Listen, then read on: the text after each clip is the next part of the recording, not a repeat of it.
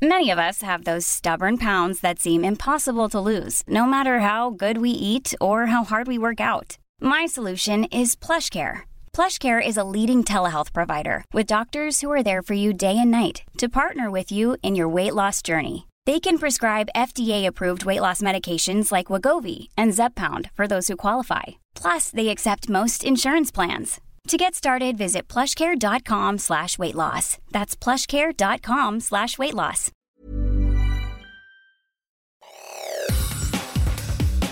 Te saluda Roberto Escalante y esta es la información que tiene para ti Organización Editorial Mexicana.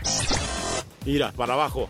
Híjole, Dios mío, se está cayendo la gente. La tarde de este domingo fue detenido el piloto que presuntamente manejaba el globo aerostático que se incendió y se desplomó la tarde del sábado en la zona arqueológica de las pirámides de Teotihuacán, donde murió una pareja y una menor de 13 años resultó herida. Así lo publica El Sol de Toluca. El joven identificado como Víctor N fue detenido en un hospital del estado de Hidalgo, donde presuntamente acudió para ser atendido, ya que presentaba quemaduras en un 90% de su rostro y brazos. Fuentes cercanas han revelado que el piloto fue el primero en abandonar la canastilla al notar la fuga de un tanque de gas y posteriormente una camioneta le recogió, la cual pertenece a la empresa Autocinema Retrovisor. Durante este trágico accidente, Viridiana N y José Edgar N perdieron la vida, en tanto su hija Regina N de 13 años de edad resultó con algunas fracturas y quemaduras de segundo grado en 4% de su cuerpo. Así lo dio a conocer Reina Gloria Sarmiento Lara, abuela materna de Regina. Escuchemos lo que dijo. Se me decía el doctor del otro hospital que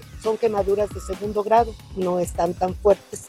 La están valorando porque llegamos apenas hace una hora. Ella está muy consciente, está, está estable. De la muerte de sus papás no saben nada.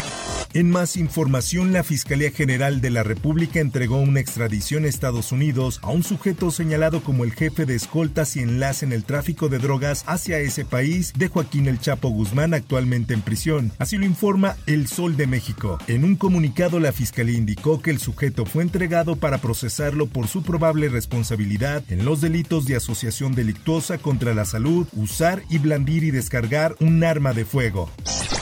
El Instituto Electoral del Estado de México otorgó el registro como candidatas a la gubernatura del Estado de México Alejandra del Moral Vela por la coalición Va por el Estado de México, integrada por PAN, PRI, PRD y Nueva Alianza, y a Delfina Gómez Álvarez por la candidatura como Juntos Hacemos Historia en el Estado de México, conformada por Morena, Partido Verde y PT. Esta es información de la prensa. El Consejo General sesionó este domingo para acordar los registros de ambas aspirantes, quienes serán las únicas candidatas que competirán por la gubernatura e iniciarán campañas desde el primer minuto de este 3 de abril.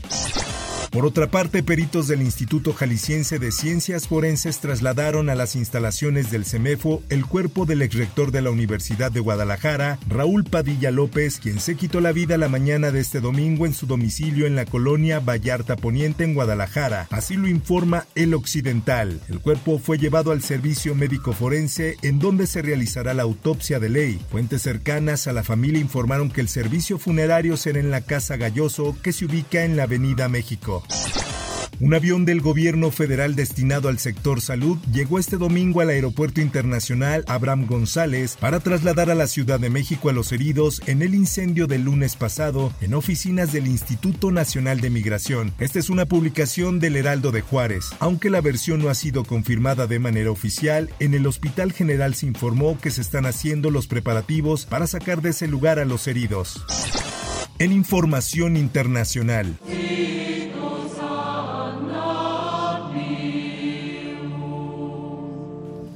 El Papa Francisco reapareció este 2 de abril para presidir la misa del Domingo de Ramos en la Plaza de San Pedro. Un día después de salir del hospital y ante miles de fieles defendió a los abandonados del mundo actual. También yo necesito que Jesús me acaricie, confesó con la voz aún débil y algo ronca. Escuchemos parte de esta homilía. E con la sofferenza più lacerante e la sofferenza dello spirito. Nell'ora più tragica Gesù prova l'abbandono da parte di Dio. Así habló ante una plaza engalanada y abarrotada con 60.000 fieles según estimó la Santa Sede. En Notas Deportivas. Representa mucho, la verdad es que, que yo sea el primer mexicano en este equipo, representa mucho. Presentación extraordinaria, Santiago Jiménez está viviendo su primer año en Europa con números que se están rompiendo varias marcas de tres atacantes mexicanos que han sido referentes de nuestro fútbol en los últimos años. En la temporada de estreno, el exdelantero de la máquina está dejando atrás a Javier Hernández, Irving Lozano y Raúl Jiménez. Esta es una nota del esto. Jiménez registra 16 goles en 35 duelos en la camiseta de Feyenoord, club que confió en él tras su buen paso con Cruz Azul.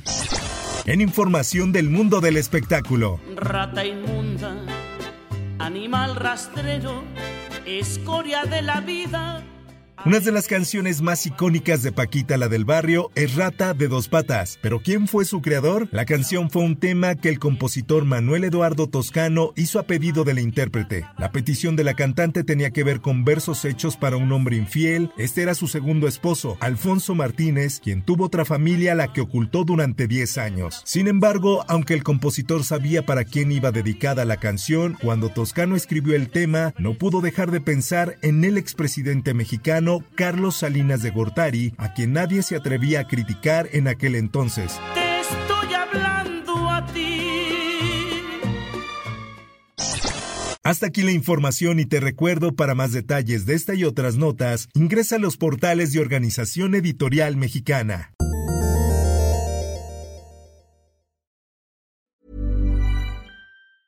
If you thought the only way to get a more defined jawline with natural looking results was through surgery, think again. Juvederm Volux XC is a non surgical injectable gel filler that improves moderate to severe loss of jawline definition and can help you achieve natural looking results with little downtime. Even better, this improved definition lasts up to one year with optimal treatment. No maintenance required. Improve jawline definition for a smooth, sculpted look with Juvederm Volux XC. For important safety information and to find a licensed specialist, visit juvederm.com. That's J U V E D E R M.com. Not for people with severe allergic reactions, allergies to lidocaine, or the proteins used in Juvederm. Common side effects include injection site redness, swelling, pain, tenderness, firmness, lumps, bumps, bruising, discoloration, or itching. There's a risk of unintentional injection into a blood vessel, which can cause vision abnormalities, blindness, stroke, temporary scabs, or scarring. Talk to a licensed specialist to find out if it's right for you.